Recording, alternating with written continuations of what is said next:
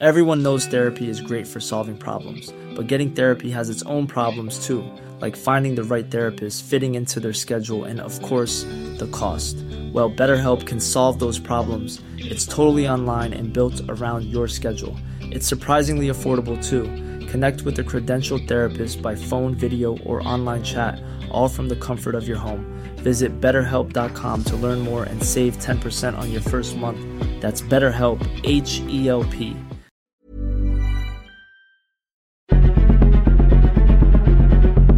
Exploremos las razones detrás de la desigualdad y la impunidad en nuestra sociedad. Contaremos casos y los explicaremos. Presentaremos aquellas historias que interesan a la gente.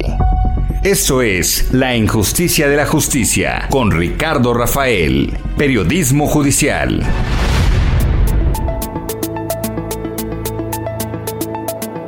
Buenas noches, jueves, jueves de la injusticia de la justicia, este programa del Heraldo Radio 98.5 de FM, servicio a la comunidad. Soy Ricardo Rafael, soy periodista preocupado por los temas de la justicia, sobre todo de un sistema que no la produce, que no nos iguala y que impone sobre nosotras y nosotros pues circunstancias envilecidas, difíciles de superar, tragedias que por cierto se provocan al azar.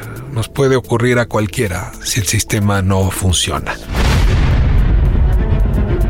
Esta noche, la entrevista principal de nuestro programa La Injusticia y la Justicia es con Cintia Cárdenas Gutiérrez, quien fue acusada en 2009 por el delito de delincuencia organizada y pues ah, después de varios años en prisión, al final se demostró su inocencia, una suerte de usted disculpe de parte de la autoridad, que nos empezamos a dar cuenta no son hechos ah, aislados, en realidad algunos de los casos que vamos a estar presentando en este espacio confirman que hubo muchas, muchas consignaciones siguiendo el mismo patrón y justamente lo que estamos revisando es cuáles son los elementos coincidentes.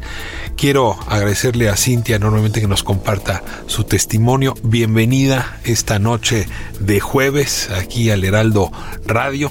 Eh, el micrófono es suyo, Cintia. Buenas noches, eh, muchas gracias por la invitación y por este espacio, eh, ya que son pocos los momentos y los lugares en donde se puede hablar de esto abiertamente. Eh, sí. Eh, ¿Cuántos eh, años en, prisión? Ocho años. Estuve ocho años en prisión. Comencemos por el principio de esa película de terror. Agosto del 2009, 27 de agosto del 2009. ¿Qué estaba usted haciendo y cómo fue que la señalaron por el delito, digamos, hay que plantearlo así, pues el peor que le puede caer a uno encima, delincuencia organizada? Así es, fue mm, en la madrugada del 27 de agosto.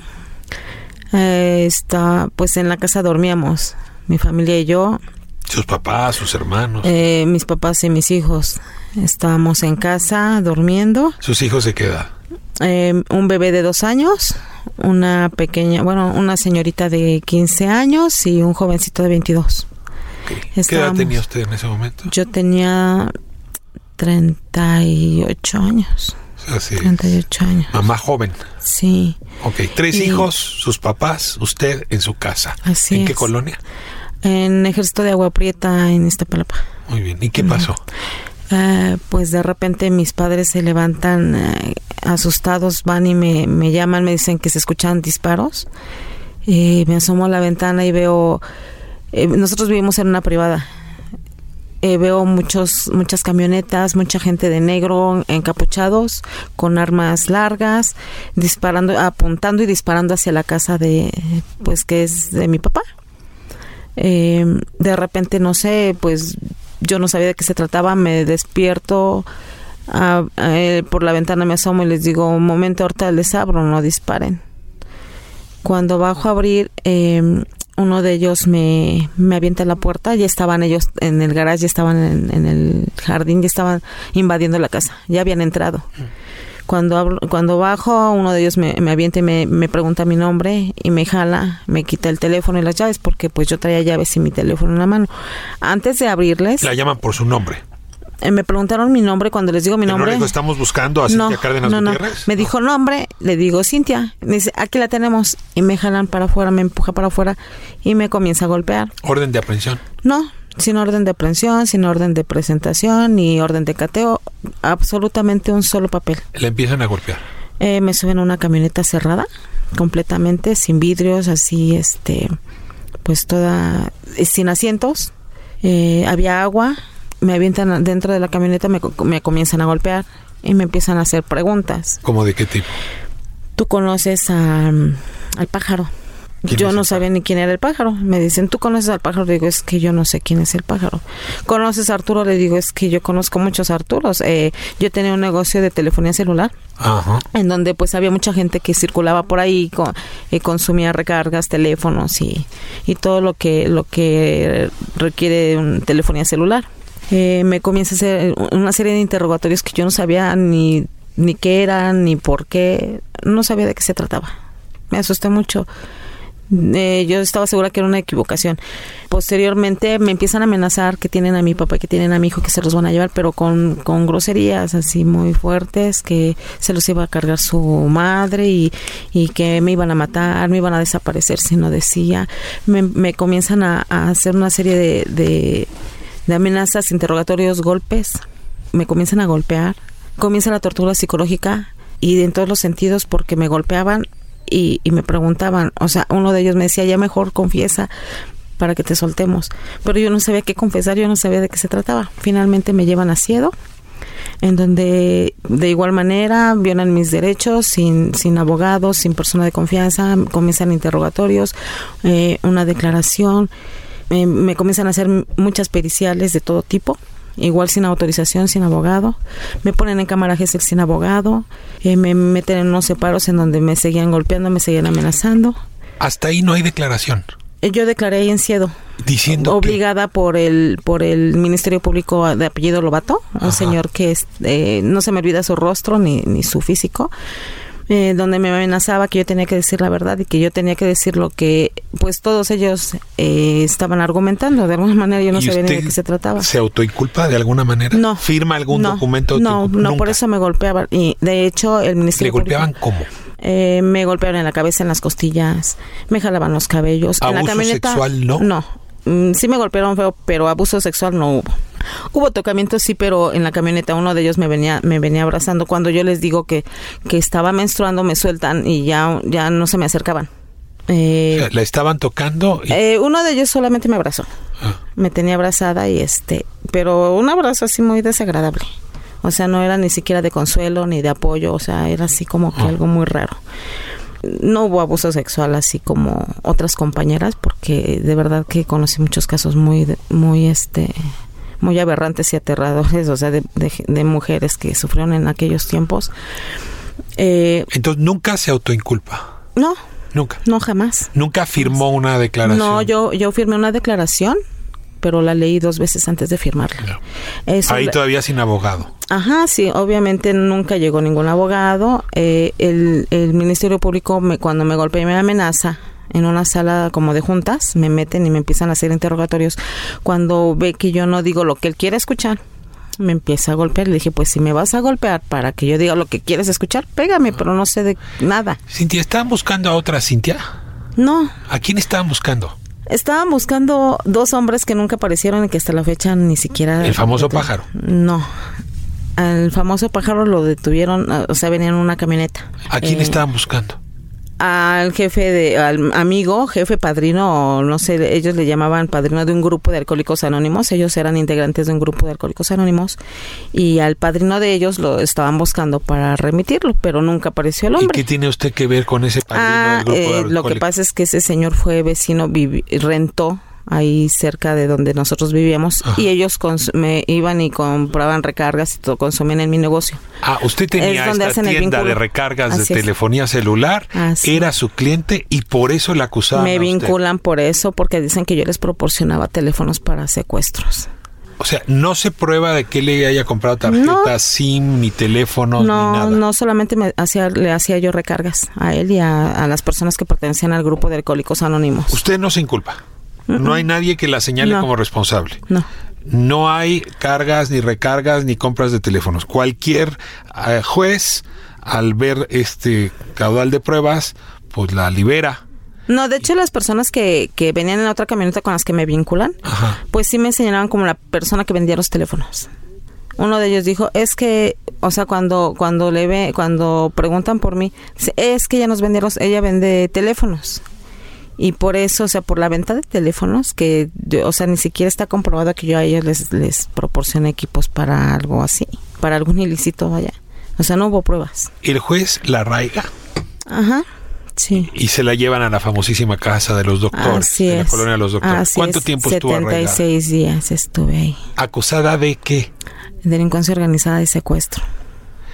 Y después de esos 76 días, el juez la consigna y la manda al eh, reclusorio de Santiaguito, que es, el área femenil de, Juárez, de, Almoloya. Eh, a ver, aquí empieza un poco a volverse increíble la historia. ¿Con qué pruebas? pues con el simple hecho de que me conocían, nada más por eso, porque me conocían en el negocio de telefonía celular. De ahí eh, eh, empiezan a manipular pruebas los en Ciedo con la gente que me ponían en cámara Gesell. Eh, les decían, ya tenemos a su secuestradora. Y me ponían a mí. O sea, elevan la categoría de Cintia, vendedora de teléfonos, a Cintia secuestradora. Así es. Ya se volvió secuestradora. Sí. ¿Y hay testimonios donde la acusan de haber participado en algún secuestro? Mm, como tal, no. Posteriormente, eh, las personas decían que por la voz. Físicamente nunca nadie me reconoció, eh, nunca ni por nombre como con otras personas que estaban dentro del caso que sí las señalaban directamente nombres, apodos y o sea, conmigo no hubo nada de eso. En ese momento quién era el fiscal secuestros? ¿Lo ubica? Ya estaba Alberto Ramírez, estaba... Mm, creo que era una mujer, no recuerdo su nombre. Eh, todo lo tengo, ahora sí, como dicen los licenciados, todo obra en autos, todo está dentro de... ¿Cómo se empieza a defender Cintia? ¿En qué momento ya tiene abogado y ya tiene posibilidades de presentar una ah, defensa? a mi madre le hicieron llevar mil, mil pruebas a, a Ciedo que las hicieron nulas, las desaparecieron, jamás las tomaron. ¿Como de qué tipo? Como documentos, como testimonios de, de personas que me conocían, vecinos, clientes, o sea, gente que sabían, pues, la clase de persona que, que soy. O sea, para fabricar la culpabilidad había que eliminar cualquier rasgo, elemento, argumento que la hiciese parecer inocente. Ahí a mi mamá la tuvieron mucho, todo el día detenida prácticamente, incomunicada, eh, para que rindiera una declaración y al final pues la dejaron ir ya muy noche, la familia estaba muy asustada, o sea, hubo tortura por todos lados, por todos lados hubo tortura. Eh, cuando me trasladan a, a Santiaguito es cuando yo em, tenía yo la esperanza de que en el arraigo me dejaran salir, pero el Ministerio Público dijo que no, porque cuando me pone a disposición el federal le dice, ¿quién es esta? Dice, pues que dice que se llama Cintia. Dice, pero es que no me aparece ni siquiera en la lista ni en la averiguación previa. ¿Qué hacemos con ella? Pues que se chingue. Así lo dijo. Usted entra a Santiaguito y ahí, Cintia, empieza a ver que hay muchas otras mujeres que han sido falsamente acusadas de un delito similar. Es decir, la policía con tal, o la AFI en ese entonces, con tal de demostrar que había eh, eficiencia para detener a secuestrados y secuestradoras, pues las mujeres son el hilo más delgado. A ver, cuénteme, ¿cuándo se dio cuenta que usted no era la única y que ahí en realidad había una colección de personas como usted? Cuando mi abogado me busca en la sala de en los locutorios era una sala grande en donde pues llegaba mucha gente muchos abogados. Esto ya habrá sido enero del 2010 ah sí. Sí. Sí a finales del 2009 y eh, comienzo a, tener pláticas con, con, compañeras que estaban en la misma situación y, y yo me sorprendo y me empieza a dar miedo. Dije pues es que esto sí es como una película de terror porque a quién recurro, quién para dónde voy, qué va a pasar conmigo si aquí las que con las que he platicado eh, tienen casos similares al mío. Sí, a usted le cae el 20 de que están fabricando secuestradoras. Sí. Y le queda claro que hay otras mujeres que son tan inocentes como usted. A ver, cuénteme de otros casos así similares. Ah, cuando mi abogado este llega, veo a una persona y le digo que venía a ver a mi abogado, me dice el nombre de su abogado y resulta que era el mismo abogado de las dos. Cuando platico con mi abogado le digo, oye, ¿tú conoces a esa señora? ¿Le estás representando? Dice, sí. Dice, y te tengo malas noticias. Dice, a ella también la detuvieron los mismos aprensores que a ti. Le digo, ¿cómo crees? Dice, nada más que a ella sí las violaron. Dice, ustedes se salvan, dale gracias a Dios que tu mamá y tu niña están bien. Dice, porque con ellas, este, ellas sufrieron abuso. ¿Me puedes dar los nombres? No los apellidos, pero los nombres de esas mujeres. Este. ¿Las recuerdas? Sí, eh, de hecho creo que todavía están ahí. Todavía están ahí. Sí, de hecho todavía ni siquiera cierran este. Porque ellas deben de haber firmado la autoconfesión. Ah, sí, de hecho muchas de ellas firmaron por miedo, porque tenían a sus familias, por amenazas. Eh, yo la verdad no firmé porque cuando llegué a Siedo me di cuenta que no traían a mi familia, pero todo el camino me decían que mi familia venía en la otra camioneta. O sea, si tu hija hubiese estado también detenida, le hubiesen hecho tocamientos, tú hubieras firmado lo que fuera. Sí, sí. Sí, de verdad, si hubiera firmado con tal de que dejaran a mi hija en paz. En la cárcel en Santiaguito, ¿te tocó ver tortura? sí. Aquí me estás hablando del MP, me estás hablando de la AFI, pero también el sistema carcelario tiene sus métodos. ¿Te tocó ver tortura? ¿Qué tipo de tortura? Puedo mencionar a una persona muy especial que para mí yo la admiro mucho. Se ganó el respeto y la admiración por su fortaleza, Brenda Quevedo Cruz. Eh, está acusada del supuesto secuestro de Gualberto Gual. Así es. Ella, a ella la torturaron en locutorios, la llevaron este, con engaños a locutorios de ahí del penal y, la torturaron, le puse, le taparon la cabeza, este, le, le hicieron una serie de torturas, amenazas para que firmara unos documentos que ya no quiso firmar. Para que se inculpara. Para inculparse, así es. O sea, que eso, que, la, que, que Almoloya también funciona para construir. Mm, sí, en ese tiempo la gente que estaba ahí al mando eh, era gente corrupta, muy corrupta. Ahora, de pronto, a todos estos grupos de mujeres las mueven de Almoloya a Nayarit. Así es. ¿No? Y luego de Nayarit a Morelos, porque en realidad, siguiéndole la pista a estos casos, hay tres prisiones y todas van en ese rumbo. A ver, cuéntame, ¿por qué se abre Nayarit? ¿Cuándo se abre Nayarit? ¿Quiénes estaban en Nayarit? Y luego, ¿por qué vas a dar a Morelos? Originalmente Nayarit eh, no estaba abierto para mujeres. Ellos eh, realizaron un anexo en el varonil de Nayarit en el Centro Federal Varonil. Eh, hacen, eh, preparan un anexo para nosotros por presión del gobierno y de esta gente que estaba, Genaro García Luna, este Calderón, que eh, al parecer ellos tenían que entregar cierto número de centros federales y uno por lo menos para mujeres. Abren este varios centros federales mm, para varones pero no tenían el de mujeres, que tenían que, eh, debido a la demanda de tanta mujer acusada de delincuencia organizada y delitos federales como el secuestro y, y otros más, este, pues improvisan este espacio. ¿Y cuántos, cuántas mujeres van a dar a Nayarit? Eh, empezamos siendo 100. ¿Qué número ocupabas tú? Yo era la número 13. A ver, de esas 100, ¿cuántas calculas quedan inocentes? Porque hay en la comida, en la charla, conocerse uno. Eh, a nosotros nos tenían en, un módulo de, máxima seguridad donde no tenemos acceso con las demás. Éramos 32 chicas. ¿Y de esas 32 cuántas calculas que realmente estuvieron metidos en Pues en esas 32 estaba Brenda Quevedo Cruz y estaban otras, de esas 32 posiblemente éramos inocentes más de 25. De plano. Sí y la mayoría estaban por conocer a una persona que tenía nexos o porque iba pasando o porque estaba en el lugar mm, de la aprehensión. Esa es violencia de género, o sea, es violencia contra las mujeres. Fabricación porque porque las asumen indefensas, porque no tienen dinero para pagar un abogado, porque las pueden torturar sexualmente. De ahí a Morelos, que ya este ya es un centro federal, se lo conozco, muy caro, ¿no? De estas grandes obras del calderonismo, casi. creo que la inauguró Peña Nieto, en realidad es. Así es. Está pintado Pero de la dejó, la dejó a medias Calderón. Sí. O sea, Además, no la terminó. hay una zona muy peligrosa donde están los rojos y todo el pleito con los guerreros. Estamos en medio de todos los cárteles. ¿Cómo te liberaron? O sea, ocho años después, perdone usted, usted nada más vendía mm. teléfonos. ¿Cómo ocurrió? A mí me sentencian en el 2013 con una sentencia de 96 años, en donde en la apelación me quitan este momento, momento, momento. Perdón, esto no, no me queda claro. O sea, a pesar de no haber ninguna prueba, todavía hay un juez que se atreve a entregarte 93 años de prisión. Sí, es correcto. Sin ninguna prueba. Exacto. Tampoco te acuerdas del nombre del juez. Eh, de, de hecho, desechó todas mis pruebas, el señor.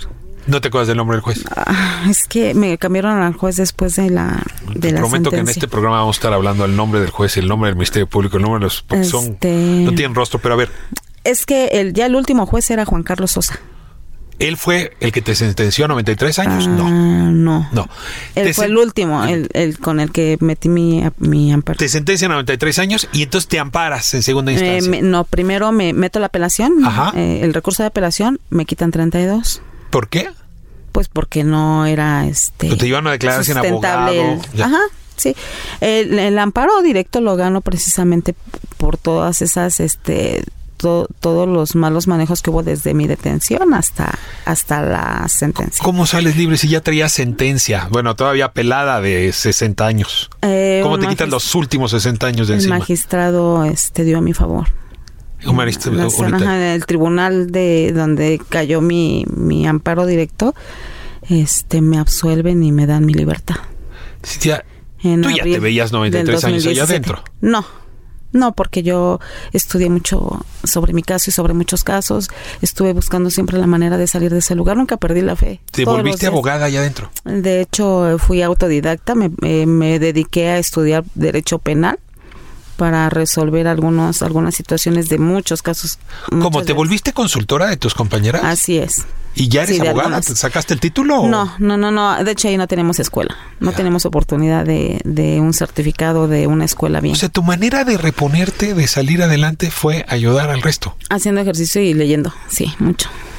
¿Y qué te daban? ¿El código penal? ¿El código procedimiento? Mi papá, mi papá me los llevaba y con todo y que en, la, en, en la directora y, y consejo técnico no me permitía, yo peleaba con los jueces, siempre, yo siempre con los jueces pedía este requerimientos Es jurídicos. importante decir que a, a quienes están en estas prisiones no se les puede llevar ni una novela, No. ni un cuento, ni una No, misal. pero yo corría con el juez o corría con las instancias correspondientes y me permitían eh, por medio de ¿Qué día saliste?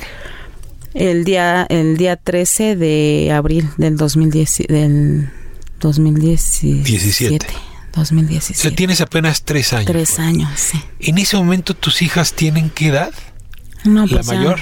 mi hija tenía 20 24 O sea, Mi tiene hijo, 34. 30 tu hijo. y mi bebé chiquito? tenía 9 años. Y en prisión de alta seguridad, tu- el contacto con tu bebé casi ninguno. No vi a mis hijos en todos esos años. Ya al final, una, solamente en ocho años los vi dos veces. ¿En algún cumpleaños? Mm, ya al final en Morelos. Porque yo no quería que se pegaran a Tepic por tanta delincuencia y como yo escuchaba que operaban los cárteles con la gente. ¿Y ¿Cómo reconstruiste la relación con ellos después de ocho años de silencio? Pues hasta la fecha me está costando mucho trabajo. Somos desconocidos ahora. No han entendido por lo que tú pasaste, tú no Mm. entendiste por lo que ellos pasaron. Mm, Pues tratamos, ¿eh? todos los días es una lucha, es una lucha constante de convivencia y de tratar de, de abrirnos nuevamente, Tus papás se hicieron cargo de ellos. todo el tiempo. Los y de mí, porque bien. mis papás iban hasta donde me mandaran, ellos iban a buscarme. El apoyo de la familia te ayudó. Siempre, siempre estuve. Ahora ya estás dedicada a actividades normales, trabajas, tienes antecedentes penales, ya no. Mm, Pues ni siquiera me he dado cuenta porque yo en, en cuanto salí me puse a- en, en circulación para sacar todo de la cabeza. Ya lo sacaste, Cintia. No, ¿Cómo, ¿Cómo trabaja uno con el trauma? híjole, pues yo a mí me sirve mucho la terapia ocupacional. Es decir, Sí, trabajando y estando ocupada, ocupada todo el tiempo, mi mente no tiene tiempo de pensar tantas cosas. no que- te has que detenido vivo. a pensar. No, No has tomado terapia. no, no, Es- pero ¿Cuántas veces has contado esta historia? ah, esta es la tercera vez que lo hago así, o sea, fuera de familia. ¿Qué quieres decirle a las autoridades que te hicieron esto? Híjole, este, pues que la justicia existe. Yo tengo fe en que, en que, en que pronto, bueno, en algún momento se me haga justicia. Yo ahorita estoy en un proceso de, de buscar justicia. ¿Y a tus compañeras, las que asumes, eran inocentes? Este, pues yo sé que muchas no me están escuchando porque están en, todavía están entre esas cuatro paredes, pero eh, siempre se los dije, esto no es eterno y Dios siempre se encarga de poner las cosas en su lugar. Cintia Cárdenas Gutiérrez, muchas gracias por compartirnos este testimonio aquí en La Justicia de la Justicia. Estoy convencido que una de las formas de ir curando es hablando. compartiendo y, desde luego la empatía y la solidaridad de tus semejantes. Déjame brindártela en este espacio, que a su vez me lo brinda el Heraldo Radio. Muchas gracias, Cintia. Gracias a ustedes y, y pues nada más les puedo decir que siempre que uno levante la voz, uno rompe el silencio, eh, siempre va a haber solución oh. Y una respuesta a todo lo que está pasando y a lo que ha vivido mucha gente injustamente. Pues uno de los argumentos de este programa es que estos casos no son aislados, en realidad es un patrón, un patrón que se siguió durante muchos años en el país y que creció violencia de género brutal contra las mujeres. En un momento más ah, vamos a tener voces de Amnistía Internacional justamente para explicarnos este fenómeno desde todas sus complejidades. Corte y regresamos. La justicia, con J mayúscula, continúa por lo general siendo injusta en nuestro país. Esto es La injusticia de la justicia con Ricardo Rafael.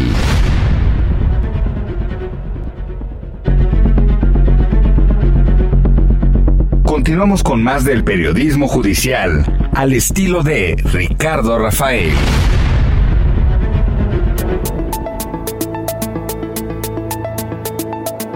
Estamos de vuelta, esto es La injusticia de la justicia, este espacio para hablar de esos temas que la inmensa mayoría preferiría no hablar, y es decir, las fallas de nuestras instituciones que destrozan la biografía íntima de muchas personas fabricadas como culpables y en realidad inocentes.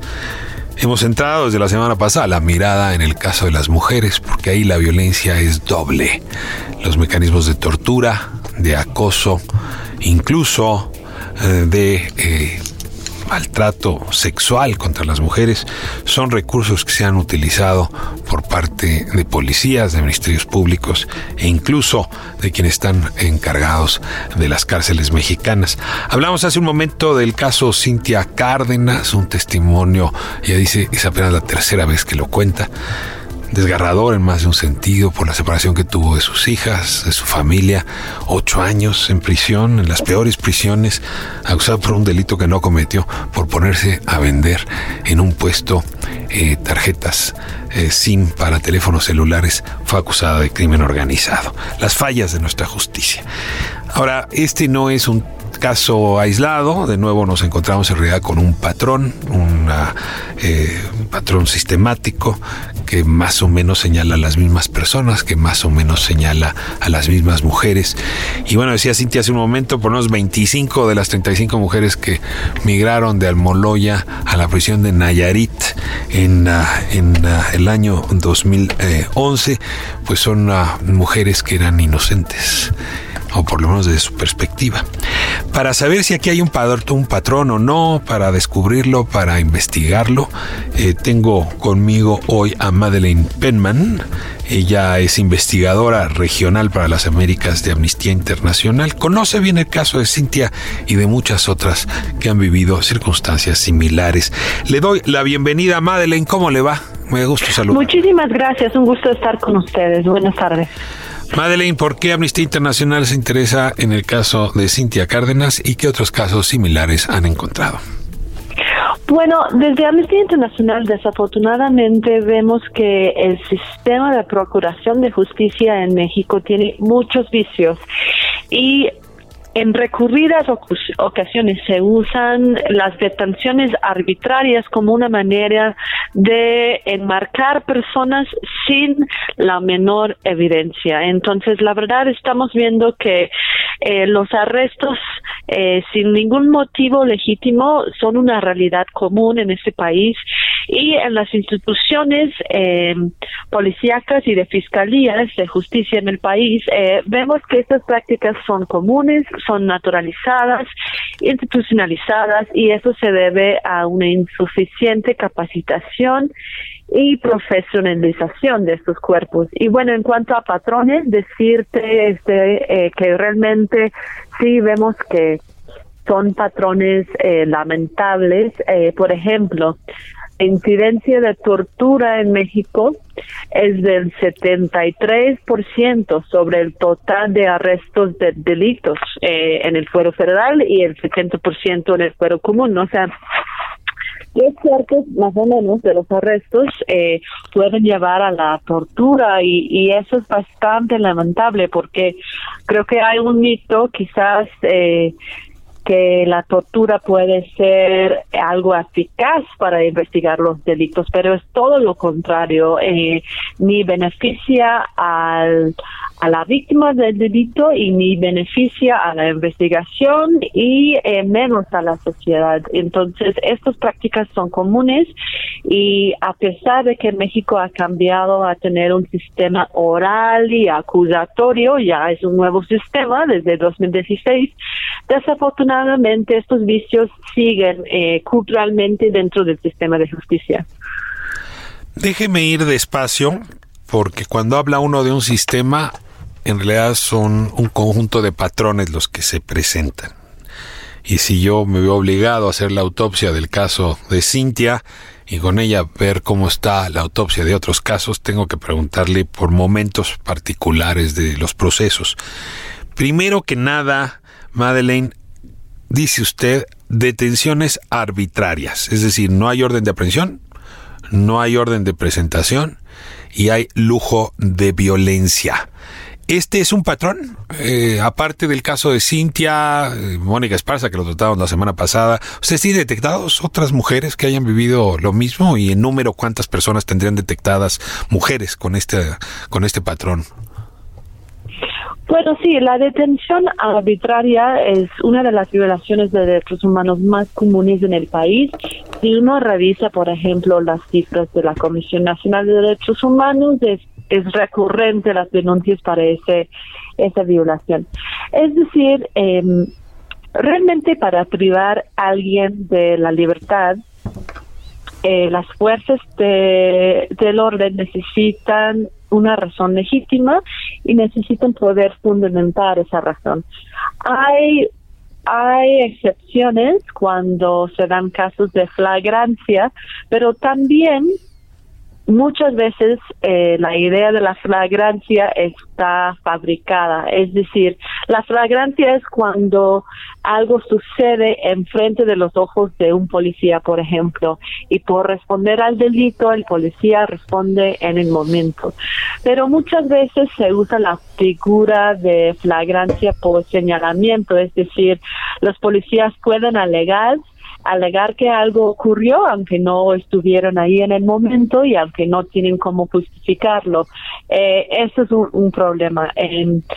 también eh, cuando la persona está ya detenida y en manos del fiscal o ministerio público, eh, hay muchas violaciones de los plazos de cómo las personas están siendo detenidas y se sigue usando el arraigo que es una detención prolongada eh, durante varias semanas y ya eso está calificado como una violación de derechos humanos desde Naciones Unidas eh, incluso y debería de abolirse esa práctica. Entonces sí, eh, es una realidad eh, bastante recurrente en México el uso de detenciones arbitrarias eh, y en cuanto al tema de mujeres, eh, muchas veces desafortunadamente vemos que eso se, a eso se añade el uso de la violencia sexual.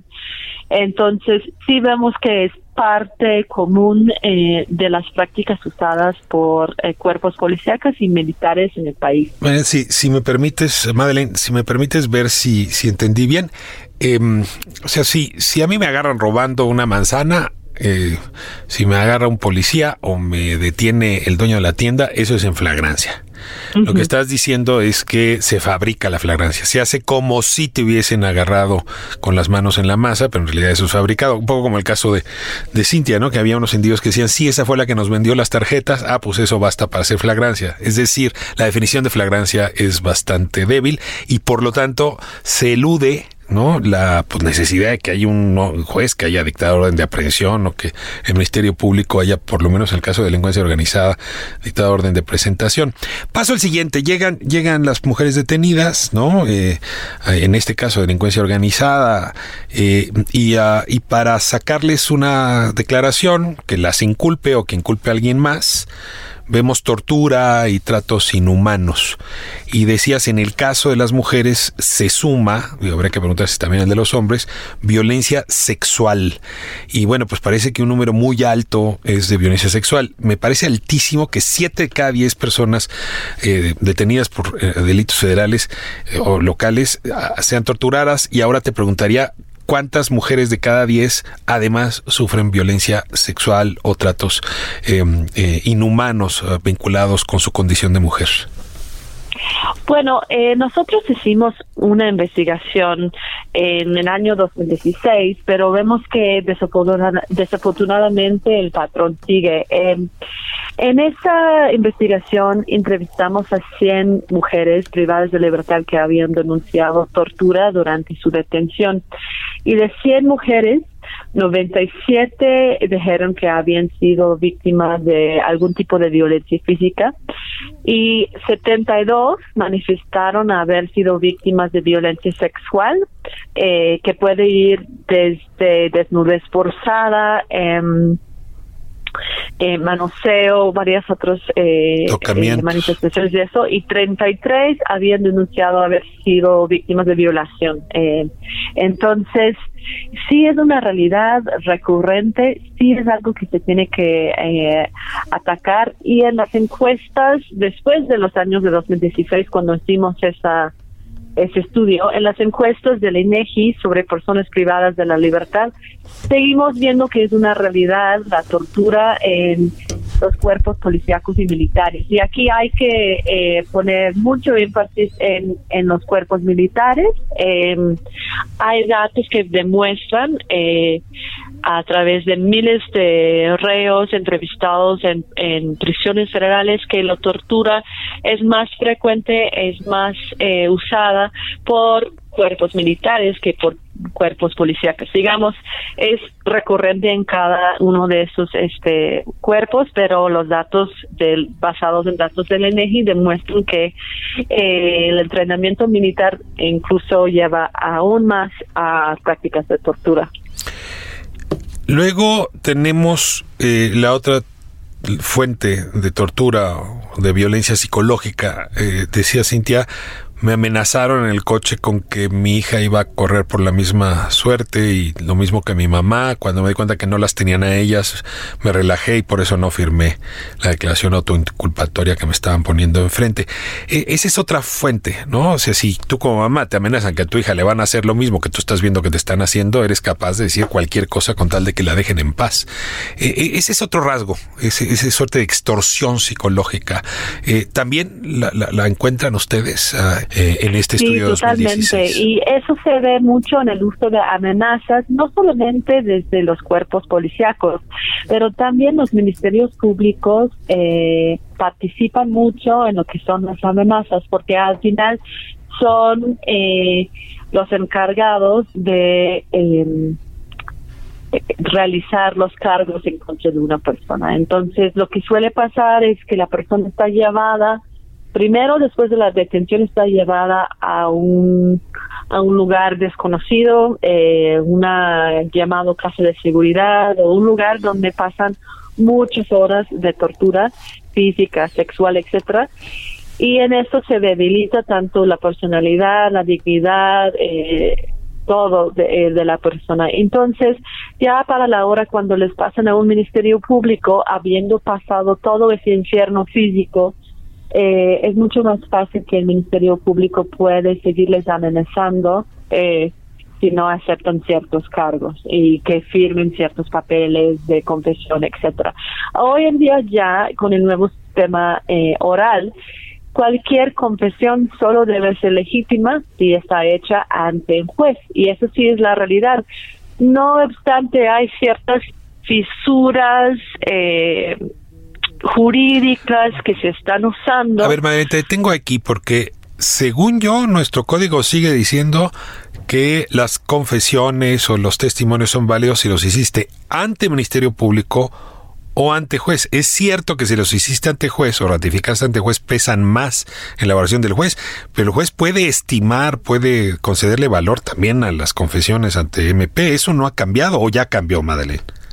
Bueno, realmente eh, debería eh, valer lo que se presenta ante un juez y un juez debería realmente en la primera instancia eh, dar menos valor, ya a confesiones ante el Ministerio Público. Pero es verdad lo que dices que sigue habiendo ciertas, digamos, pruebas que el Ministerio Público puede eh, generar en esas horas cuando la persona está bajo su eh, bajo su custodio. Entonces no hemos salido totalmente del problema que eh, permite estas ciertas fisuras de este nuevo sistema eh, penal. Eh, no hemos salido de estos vicios que hacen posible la tortura. Y la verdad es que una persona en esas condiciones, eh, como bien dices, va a afirmar o decir cualquier cosa con tal de proteger a su familia. Y cuando cuando las personas están interrogadas y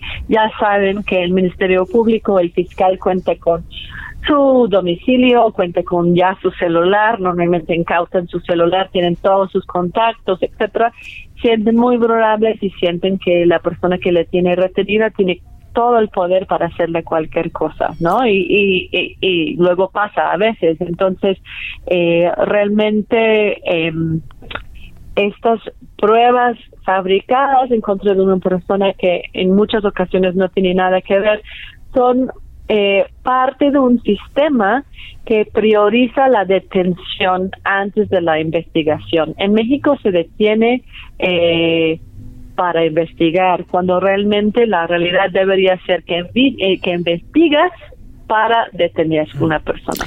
Ahora, el sistema judicial, pues igual que el sistema político, funciona con pesos y contrapesos, es decir, pues al poder ejecutivo le oponemos el poder legislativo y el poder judicial y esa división de poderes permite pues que no haya abuso, ¿no? Es una teoría ya muy antigua de la democracia de Montesquieu y para atrás.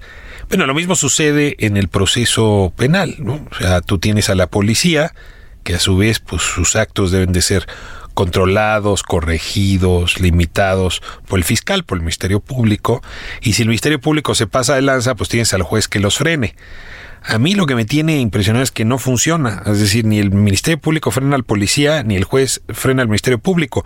Porque en estos casos el juez consigna, procesa, sentencia, por el de primera instancia, pues casi como si fuera el, secretario mecanógrafo del fiscal. O sea, no, no, no, no, no controla nada de las violaciones a las garantías y a la Constitución.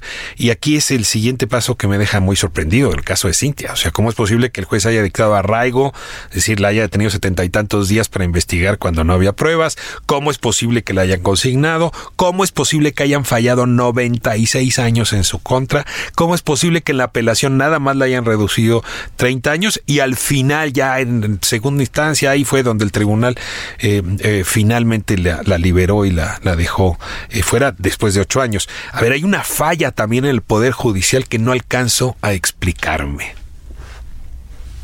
Pues es sí una realidad y eh, obviamente hay jueces que sí toman el tema en sus manos y hacen lo que pueden para eh, para realmente eh, avanzar conforme toda la información que puedan, pero en muchos casos la tortura eh, y estas arbitrariedades están muy toleradas por el Poder Judicial. O sea, la realidad es que cuando un juez eh, ya tiene indicios que puede haber habido tortura, eh, tienen ya la posibilidad de desistir de tomar esos eh, no deberían de tomar esas pruebas en cuenta, deberían de sacarlos del, del juicio y además deberían ordenar en ese momento una investigación especial sobre la tortura eh, que ese juez está viendo que puede haber pasado, ¿no?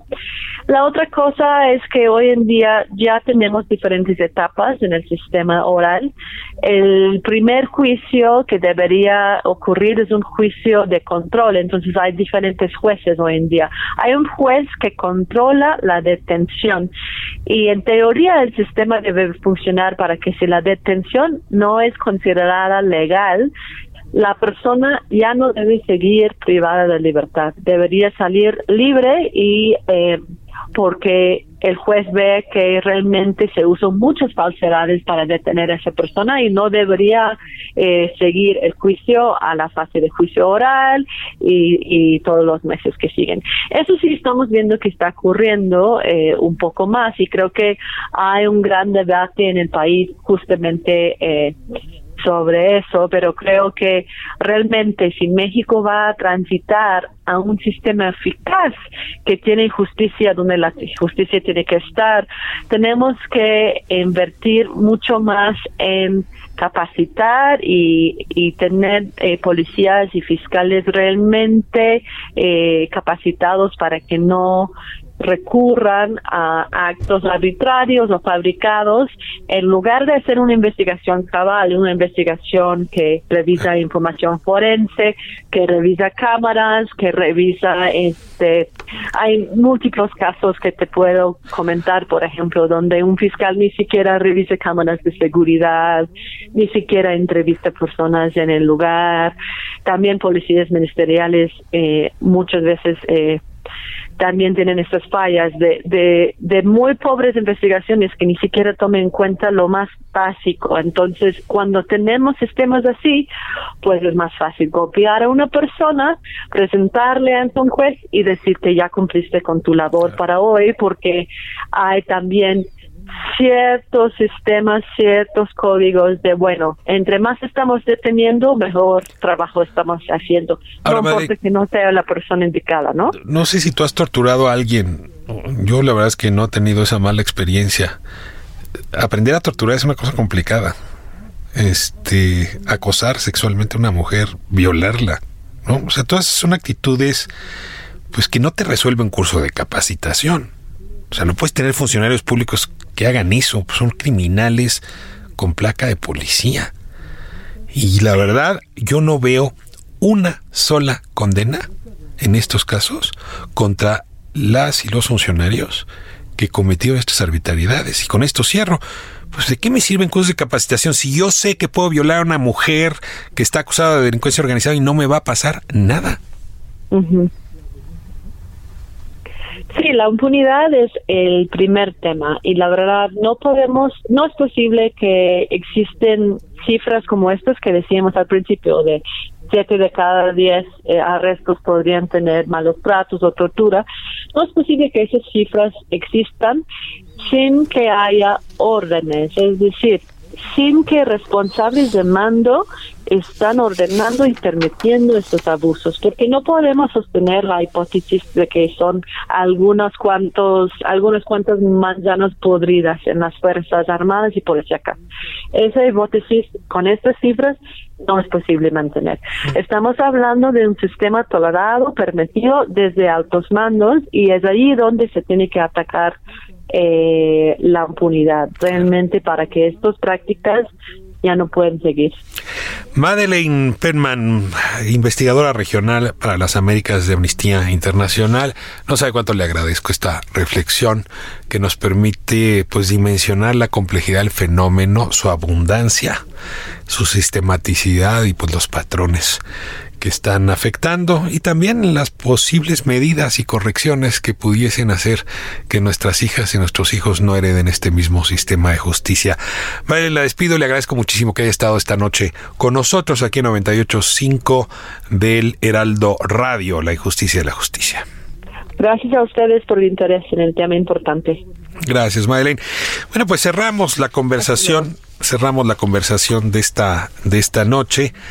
Eh, yo esperaría que, aunque estos temas le queden a, usted eh, como me quedan a mí en mi suposición distantes, nos preocupemos por ellos porque, como hemos visto en los casos que estamos revisando, no puede pasar un día. O sea, dado el sistema como funciona, dadas sus fallas, dados los criminales disfrazados de policías, pues es muy evidente que esto nos puede ocurrir.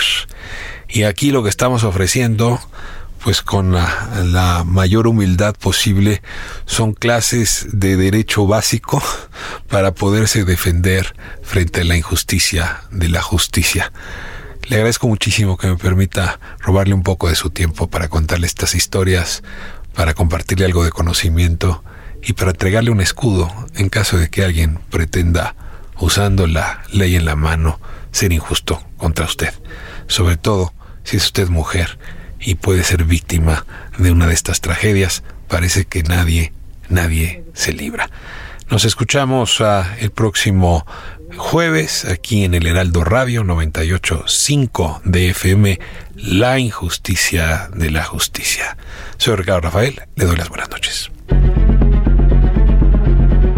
Hasta aquí la injusticia de la justicia, con el periodista y escritor Ricardo Rafael.